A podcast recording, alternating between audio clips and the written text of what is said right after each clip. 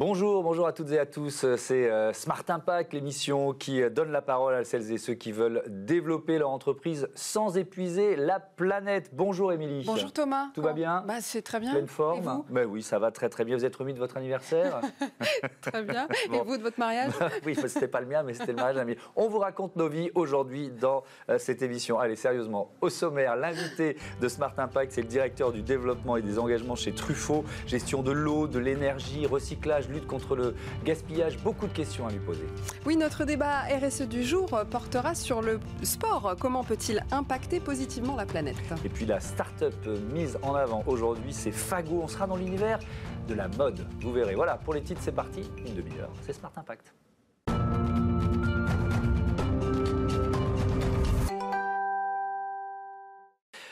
Bonjour Ludovic Flandin. Bonjour. Bonjour. Bienvenue. Vous êtes donc le directeur du développement et des engagements chez Truffaut. C'était votre anniversaire il y a deux jours, donc bon anniversaire avec un peu de retard.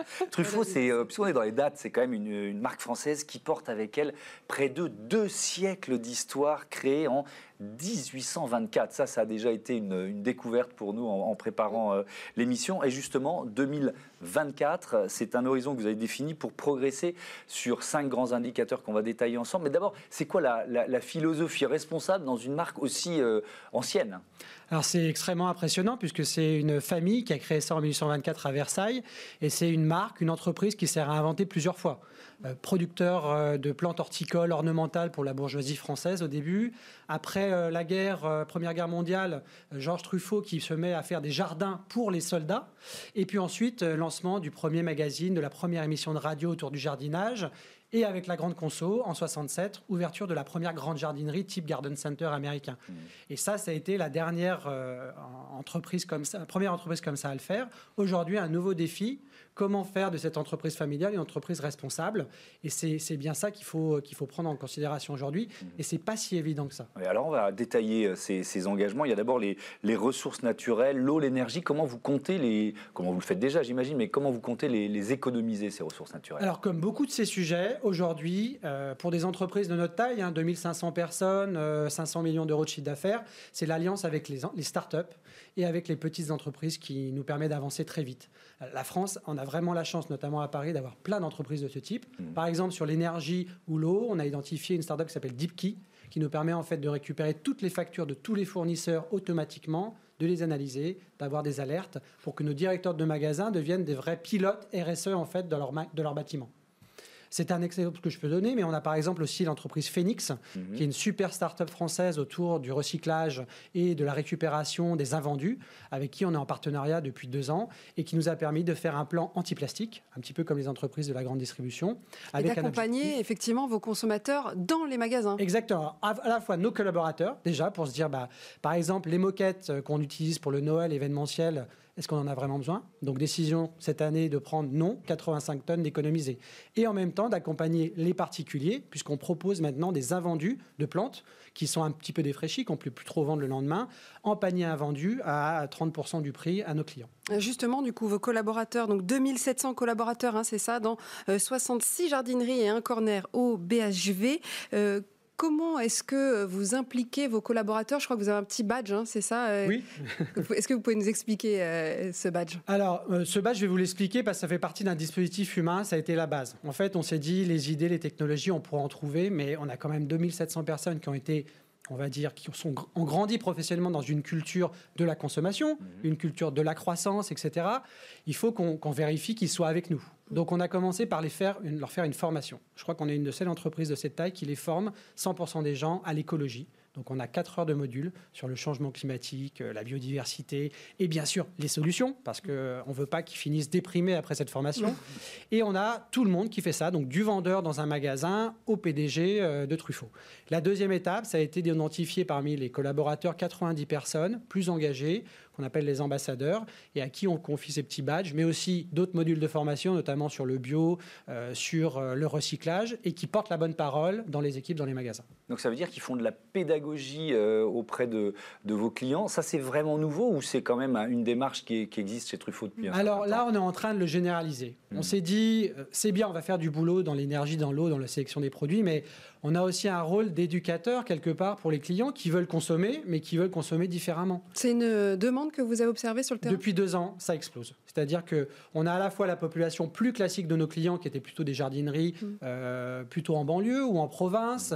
Maintenant, on a les nouveaux magasins urbains tout le monde veut des conseils, veut de la pédagogie, donc on s'est lancé et on fait quatre opérations par an qui s'appellent Truffaut s'engage, dont la première euh, a lieu en ce moment autour de l'anti-gaspi. Donc on accompagne les gens pour savoir comment utiliser un composteur, récupérer de l'eau, mais aussi faire soi-même euh, ses bocaux, etc.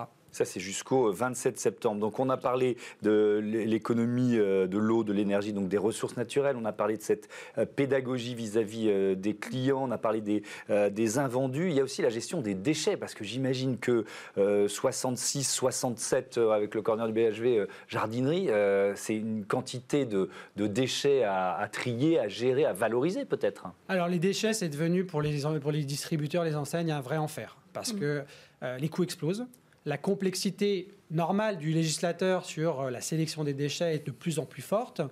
Donc nos directeurs de magasins étaient complètement perdus. Euh, un magasin Truffaut, c'est à peu près 100 tonnes de déchets par an. Mm. Donc on a pris deux engagements forts d'ici 2024. Baisser ça euh, de 20 à 30% Donc pour 1000 euros vendus, on veut passer de 7 à 4 kilos de déchets. Et puis deuxièmement, faire augmenter les taux de tri. On passe de 40% à 80% de tri en volume. Pour cela, encore une fois, on a fait appel à une petite entreprise qui s'appelle Servipack, qui nous fait un plan de progrès magasin par magasin, qui va sur le terrain, forme les équipes, change les containers et trouve des petits fournisseurs de déchets locaux parce que le problème du déchet, c'est souvent un monopole ou un duopole. Donc, on a du mal aussi à négocier avec les grands faiseurs des bonnes conditions. Et puis, c'est dur de mesurer aussi euh, l'efficacité, parce que se fixer effectivement des objectifs, c'est toujours euh, très bien, mais les mesurer, c'est plus Alors, compliqué. eux, ils mesurent tout. Ça, on a un reporting, etc. Et puis, en plus, euh, on fait de l'innovation. On va essayer d'étudier avec eux deux choses la logistique inversée, donc les camions qui amènent les produits sur les magasins repartent pas à vide, mais avec des déchets pour les mutualiser. Et puis, moi, c'est un petit projet qui me tient beaucoup à cœur, c'est faire du compost avec tous nos déchets verts. Sur chaque magasin aujourd'hui, on a des plantes, du terreau, etc. qui sont invendus. Qu'est-ce qu'on fait aujourd'hui? On les trie, mais on les envoie dans des décharges, alors qu'on pourrait peut-être les valoriser localement pour faire du compost pour les clients. Donc chaque, euh, chaque magasin créerait son propre compost et le proposerait aux clients Exactement, avec aussi euh, un système de mutualisation. Il faut trouver un bon maître composteur, comme on dit, mais euh, ça peut être le nouvel or vert pour nous. Il y, a une dimension de relocalisation aussi dans, dans, ces engagements 2024, c'est-à-dire donner peut-être un peu plus d'autonomie à chaque directeur de magasin pour trouver les bons interlocuteurs? Euh, Évidemment, ça c'est une demande très forte à la fois des clients et du terrain. C'est-à-dire qu'un client parisien, par exemple, va s'intéresser plus à l'origine du géranium ou euh, de la menthe qu'à son label bio euh, ou pas. Hmm. Donc on a une demande très forte de production locale la filière française horticole est encore assez puissante, même si elle a des difficultés, notamment avec le Covid, ça n'a pas été facile. Justement, oui, comment vous en sortez dans cette période de crise particulière? Alors, ça a été une année euh, exceptionnelle dans tous les sens du terme. On a commencé par cette fermeture, hein, euh, comme tout le monde, au mois de mars. Euh, on a pris assez de temps pour réouvrir parce qu'on voulait vraiment assurer des conditions optimales pour les clients. Et puis, quand on a réouvert, ça a été l'hallucinant. On a été à des performances de x2 sur certains magasins par rapport à l'an dernier. Comment vous l'expliquez, ce, regain? Un engouement des gens pour le potager, pour les activités extérieures. Ils n'en pouvaient plus d'être confinés, grosso modo. Pas uniquement les urbains. Hein. non, non, non, ça a été partout dans, dans tous nos magasins. Donc, Finalement, on ne va pas récupérer 100% de notre retard, mais pratiquement. Et puis surtout, on a des nouveaux clients qui arrivent qui n'avaient jamais acheté euh, de, plantes potagères, par exemple. Donc il y a une éducation à faire qui est euh, gigantesque. Et puis votre euh, site internet, j'imagine aussi, vous avez une, augmentation des, achats en ligne? Oui, le site internet qu'on venait de refaire par chance a complètement explosé. Et puis on a développé aussi le drive and collect dans tous les magasins pour permettre aux gens de venir chercher des commandes qu'ils avaient faites sur internet en voiture. Est-ce qu'il y a des, comportements qui existaient, que, que vous pratiquiez en tant entreprise, euh, parce que c'est le jardin, la maison, les animaux, euh, mhm. euh, chez Truffaut, et que vous vous interdisez aujourd'hui ou que vous allez vous interdire? Oui, c'est une vraie question pour nos entreprises. on n'est pas les seuls, mais on sait qu'il y a des chiffres d'affaires qu'on va devoir perdre dans les prochaines années. À un moment donné, Biocop a arrêté les bouteilles en plastique. Bah voilà, c'était leur plus gros chiffre d'affaires ils ont décidé. Donc on a euh, cette analyse de nos produits un par un, et puis on a fait aussi des évolutions hein, dans le passé sur certains traitements chimiques, euh, pesticides qu'on a aussi arrêtés.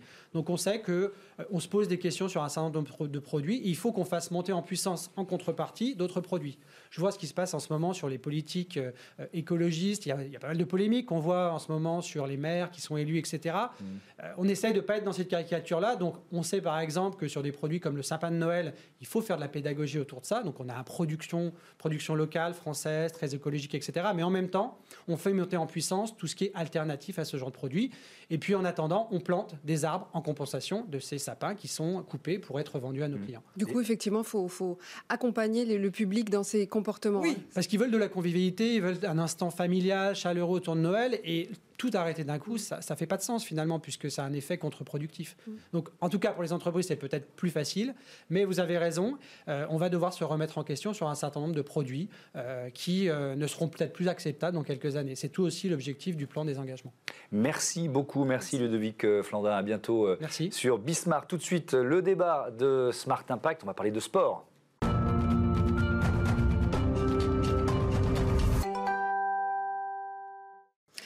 Le sport peut-il impacter positivement la planète? C'est le thème de notre débat du jour. Pour en parler, nos deux invités sont là. Euh, on accueille tout de suite Fabien Paget, cofondateur de 17 Sports, euh, une agence qui concilie sport et impact. Bonjour. Bonjour. Et Laurent Dupont, Laurent Dupont, directeur général de Peace and Sport, une organisation internationale neutre et indépendante qui utilise le sport et ses valeurs comme instrument de paix. On va en parler. Bonjour. Merci. Bonjour. Bienvenue à vous.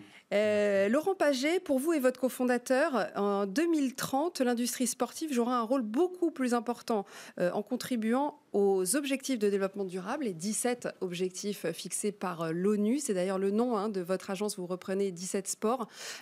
pourquoi c'est important? On pense que c'est important puisque par, essence, le sport est, le reflet de la société et c'est certainement l'une des plateformes les plus puissantes dans le monde aujourd'hui quant aux enjeux euh, sociétaux actuels. Donc on estime que le sport a un pouvoir immense, en tout cas pour sensibiliser le grand public euh, dans le monde entier sur ces, sur ces enjeux et ces, euh, ces, sujets de société. C'est la jeunesse du coup de la création de votre agence qui date de combien de temps? Elle est très récente puisqu'on a créé 17 sports en décembre l'année dernière, ce qui est plutôt très récent. Notre objectif est vraiment, euh, et c'est même la raison d'être, je dirais, de, l'organisation, euh, de pouvoir quelque part éduquer et inspirer tous les acteurs du sport à repenser différemment mm. euh, et pas simplement aborder le sport comme un, je dirais, un, produit orienté business ou profit, mais et, entertainment. Mais moi, moi, je découvre ces, ces, 17 objectifs de développement durable. Je ne les connais pas forcément dans le, dans, dans, le détail. On ne va pas tous les citer, mais lesquels vous, vous mettez en avant particulièrement? Écoutez, on, on adresse les 17, c'est-à-dire qu'aujourd'hui, euh, l'objectif est de pouvoir vraiment sensibiliser tout le monde euh, sur ces enjeux euh, majeurs. Il y a quoi? Il y a la pauvreté, il y a la, faim, l'éducation, la paix, le, la paix, le climat, l'égalité évidemment, hommes-femmes, des, des, sujets qui sont aujourd'hui au quotidien présents dans les médias et sur, on le voit aux États-Unis en ce moment, il y a beaucoup de ces enjeux-là qui sont qui sont euh, mis en avant. Donc euh, l'objectif, c'est de pouvoir utiliser le sport comme une plateforme et un vecteur justement pour euh, que les acteurs puissent, puissent avoir une proposition de valeur qui vienne aussi à mm. générer de l'impact et pas simplement du business. Alors effectivement, Laurent Dupont, objectif numéro 16, paix, justice et institutions efficaces. Peace and Sport, c'est une organisation qui est assez récente aussi, créée oui, 2007, en 2007, elle a 13 ans, 13 ans aujourd'hui. Oui. Qu'est-ce qu'il a créé Avec quel, quel soutien? Alors Joël Bouzou, euh, champion du monde de oh, pentathlon euh, moderne, euh, champion français, hein, mhm. qui a créé ça en 2007 en principauté de Monaco avec le soutien du prince Albert II mhm.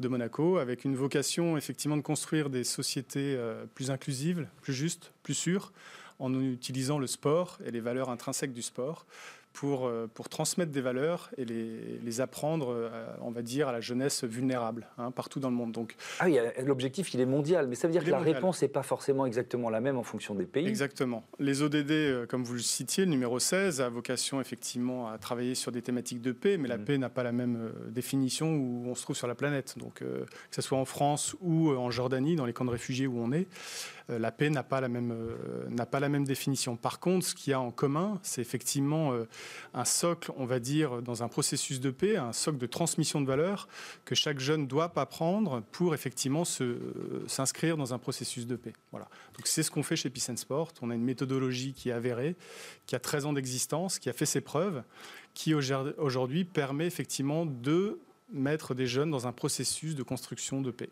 Voilà. Vivre ensemble, se connaître, connaître l'autre, mmh. sont des, préalables pour effectivement construire un, programme plus, euh, plus adapté selon le pays où on se trouve. Justement, pour la France, ce, serait quoi Alors, la France, nous avons des ateliers sportifs qui sont actifs aujourd'hui. Euh, on travaille avec le ministère euh, du Travail, le ministère de la Justice et plus particulièrement la, PJJ. On travaille à, à l'employabilité on remet en fait des jeunes dans un, dans un, dans un chemin d'employabilité. Mm. Donc par le sport, en utilisant la boxe et l'escalade, on redonne goût à des jeunes euh, sur des notions de projet, de construction de, de projets. C'est des jeunes qui étaient en, échec scolaire, en perte de confiance, c'est ça Ou sortis du système scolaire. qui, par le sport, en complément d'une euh, d'une formation dispensée par la garantie jeune, permet à ces jeunes de se remettre dans un schéma euh, d'employabilité. Et donc, en face de nous, on discute actuellement avec des entreprises qui sont en besoin du BTP ou autres, qui ont besoin de main-d'œuvre. Peace and Sport propose euh, effectivement de, former des jeunes qui soient capables après d'être embauchés par des entreprises. Mmh.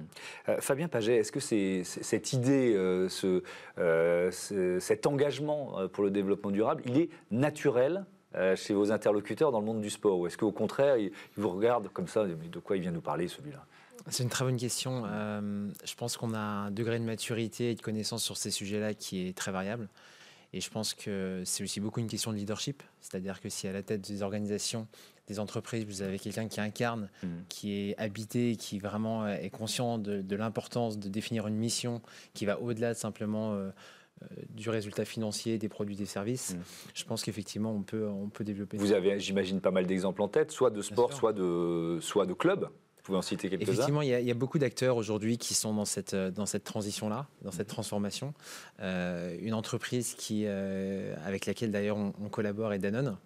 Danone qui est d'ailleurs sur, sur le chemin d'entreprise à mission, selon la loi Pacte et qui justement repense ses investissements et qui est devenu entreprise à mission exactement et qui est et qui justement repense ses investissements dans le sport aujourd'hui afin de se servir du sport et de ces événements comme une plateforme pour sensibiliser les participants, les athlètes, euh, les jeunes citoyens notamment, euh, à, avoir un, comportement responsable dans le monde et pouvoir délivrer de l'impact à travers ces événements. Alors Danone, justement, euh, avec quel athlète, si on peut rentrer dans le détail de cet exemple-là, vous, comment Alors en fait, c'est un cas concret sur lequel d'ailleurs on, travaille, qui s'appelle la Danone Nations Cup, qui est un mhm. événement au départ qui a été créé en 1998, mhm.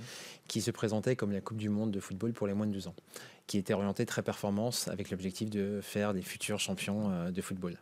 Et cet événement a été vraiment, euh, je dirais, transformé il y, a, il y a maintenant deux ans dans l'objectif d'en faire vraiment une plateforme pour inciter ces 2 millions d'enfants qui participent à travers le monde à pouvoir devenir des citoyens responsables, conscients qu'ils ont une voix, puisque demain, ça sera évidemment des acteurs et des adultes mmh. qui, auront, euh, qui, qui, auront un comportement responsable, on l'espère, et donc de pouvoir s'impliquer dans un monde, je dirais, quelque part un peu meilleur. Euh, Laurent Dupont, vous réunissez, vous aussi, des décideurs, ça va du chef d'État au chef d'entreprise, pour promouvoir le, euh, vos objectifs et les objectifs de, de Peace and Sport? Oui, absolument, mais j'ai envie de dire, c'est pas assez. Mm. Effectivement, on a des entreprises comme Danone qui rejoignent euh, et qui ont une maturité euh, assez avancée sur ces thématiques-là.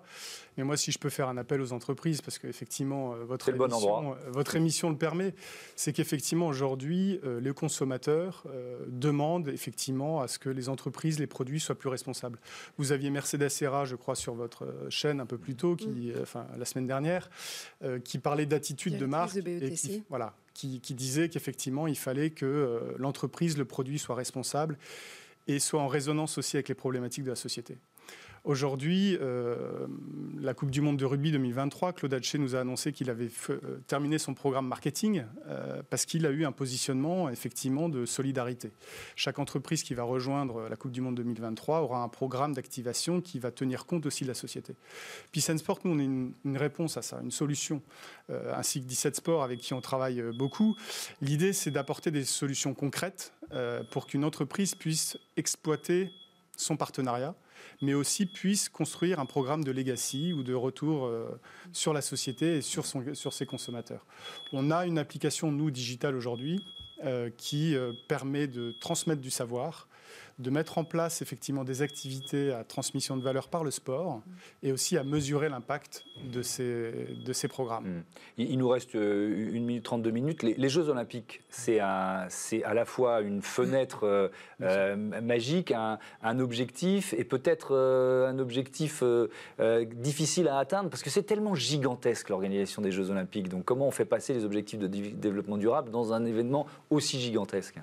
C'est en embarquant toutes les parties prenantes, je dirais, tous les acteurs. Euh, et évidemment, ça prend du temps. Oui, mais euh, euh, moi, ça fait plusieurs années, à chaque fois, chaque, chaque, pays qui mm. gagne les Jeux Olympiques dit on va faire les Jeux les plus verts de, l'histoire. C'est pas toujours vrai derrière, quoi. Non, alors après, il y a toujours une question, je dirais, de budget, d'allocation du mm. budget dans, sur, sur de l'impact et sur des actions concrètes. Parce qu'au final, effectivement, c'est les actions concrètes sur le terrain qui vont qui seront mesurés. Euh, je pense que c'est un vrai challenge aujourd'hui parce que ça, ça amène à repenser euh, tout le, tout le programme euh, marketing, tous les engagements avec les sponsors pour mm. qu'ils soient aussi impliqués sur des actions concrètes et pas simplement sur le, je dirais une, une, proposition de valeur traditionnelle. C'est un vrai challenge. France 2023, la Coupe du Monde de rugby, a cet objectif-là, les Jeux également. Euh, voilà, je pense qu'ils sont sur, euh, sur cette, euh, cette stratégie-là. On verra s'ils sont capables de pouvoir effectivement délivrer les ambitions qui. Si vous me permettez de répondre sur ce sujet, effectivement, le, les jeux convergent un intérêt en fait du public, des athlètes, mais aussi des entreprises. Aujourd'hui, les événements sont, sont ultra puissants. Hein. Une personne sur deux regarde la Coupe du Monde de football à la télé. Donc, c'est comment aussi on peut intéresser les entreprises à s'inscrire dans cette mécanique-là.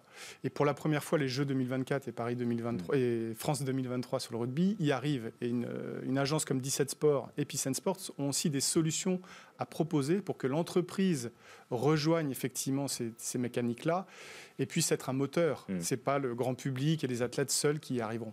Merci, beaucoup. La prochaine fois, on s'appelle le matin pour pas s'habiller exactement de la, même façon. Tiens, justement, on va parler euh, mode dans Smart Ideas.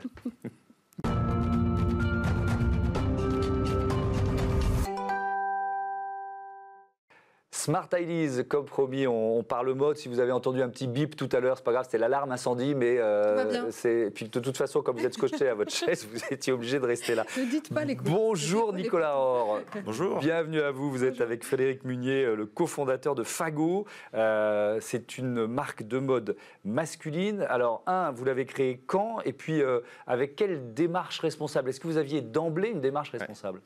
Alors, cette marque, on l'a créée il y a 11 ans. On avait 21 ans tous les deux, en pleine études supérieures. Et euh, l'idée, c'était de, faire un projet par nous-mêmes et surtout de changer des marques que l'on voyait au pied de tous nos copains.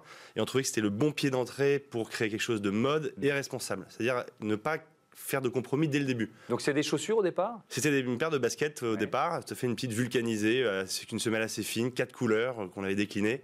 Mm. et aujourd'hui, c'est, on s'est largement élargi avec des, des chemises, pulls, bagagerie, accessoires. Alors on est une marque globale aujourd'hui un vestiaire global. Euh, où sont fabriqués du coup les, les, vêtements, chaussures euh, Avec quel, type de, de, tissu, de matière? Alors on fabrique dans trois zones. On a le Portugal euh, pour le savoir-faire des chaussures qui sont plutôt urbaines. On a nos baskets qui sont fabriquées au Vietnam et on a notre textile qui est fabriqué en Chine. En fait à chaque fois on est dans des endroits où on regarde essentiellement le, le made au et pas le made in parce que du coup on va chercher la compétence là où elle est. Et ça fait 11 ans. Cette compétence, elle n'existe plus en France, si je vous entends. Oui, exact. Enfin, elle revient, malheureusement pas avec des prix qui sont euh, compétitifs pour pouvoir euh, euh, s'adresser à notre cible qui, Qu'est-ce que est vous une cible jeune. à ceux qui vont vous dire mais ce n'est pas du made in France? Eh ben, je leur réponds que malgré tout, en fait, on aimerait bien à terme faire du, pouvoir faire du Made in France. Je pense qu'il faut que l'industrie se, euh, soit euh, plus compétitive. Faire revenir des machines coûte cher. Enfin, il y a plein de, c'est assez complexe le Made in France. Euh, je pense que c'est un sujet épineux. On est tous assez fiers. On aimerait bien que notre pays reproduise en mm. masse. On va y aller progressivement. Nous, on, mm. on, a déjà de la production en Europe. je veux dire, tant mieux s'il y a du Made in France. Hmm. C'est une très bonne chose. Ouais, vous avez adopté euh, cette année euh, de nouveaux statuts d'entreprise à mission. Ça signifie quoi? Quels engagements? Alors en fait, il y avait euh, cette dichotomie entre les ONG qui étaient les seuls à pouvoir faire le bien et les entreprises capitalistes hmm. méchantes, entre guillemets, et au milieu, rien, un vide. Et, et donc le statut d'entreprise à mission, pour moi, en fait, c'est juste ce milieu. On peut être une entreprise à mission. Et donc du coup, vouloir faire le bien. Et Fago, donc on a inscrit ces statuts d'entreprise à mission au cœur de notre ADN, donc de, nos statuts, c'est-à-dire qu'on a mis notre mission qui est engager notre génération contre le dérèglement climatique. Donc dans les faits, en fait, c'est juste une adaptation juridique de notre réalité d'entreprise. C'est-à-dire que Fago, nous créons des collections qui sont carbone positives. C'est-à-dire ça veut dire quoi? Ça veut dire que l'on mesure toutes nos émissions de CO2 dans tout ce qu'on fait. On sait exactement combien d'émissions de CO2 Qui on mesure justement euh, Alors là, c'est Good Planet. Euh, Good Planet, c'est une ONG euh, qui nous fait notre bilan carbone. Et je sais exactement mon transport, le coton par exemple de mes baskets, le cuir, etc. Et ensuite, ma deuxième mission, c'est de réduire au maximum. Et par exemple, aujourd'hui, 70% de la collection Fago est fabriquée à partir de matériaux recyclés, du cuir, du coton, du caoutchouc, ce qui permet de réduire de 40 à 80% notre bilan carbone. Et ça veut dire que le reste, vous allez le compenser? Et le reste, effectivement, comme notre quête est toujours de réduire autant que possible, on n'arrive pas à aller jusqu'au bout, eh bien on plante un arbre pour chaque euh, pièce que l'on fabrique pour compenser les émissions de CO2. Et aujourd'hui, il y a plus de 2 millions d'arbres qui poussent en France, 300 forêts à moins d'une heure de chaque grande ville.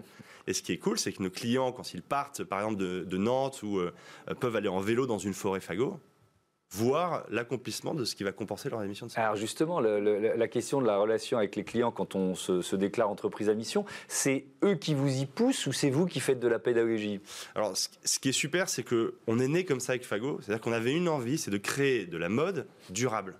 Et on ne savait pas trop comment s'y prendre, parce qu'avec mon associé, on n'était pas des, férus euh, de, RSE, mmh. d'environnement.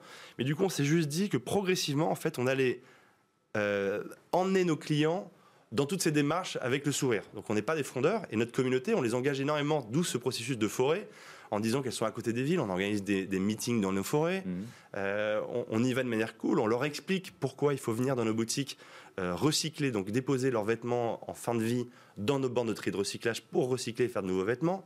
Les, dans, nos, dans, dans nos 24 boutiques Fago que l'on a en France, on les invite aussi à des ateliers de réparation pour faire durer plus longtemps leurs produits. On les invite aussi à euh, vendre leurs t-shirts qu'ils ne veulent plus dans notre corner seconde main. Voilà, en fait, l'idée aujourd'hui, c'est pas d'être un ayatollah de l'environnement, mais c'est simplement de vivre avec les usages du marché qui feront que on doit s'inscrire dans euh, dans, la, dans, la loi Pacte qu'on s'est engagé à signer. Merci beaucoup, merci, Nicolas Orbonvent euh, à Fago. Voilà, c'est la fin de cette émission. On se retrouve demain à 9h, à midi et à 20h30 sur Bismart sans alarme incendie. Salut. À demain.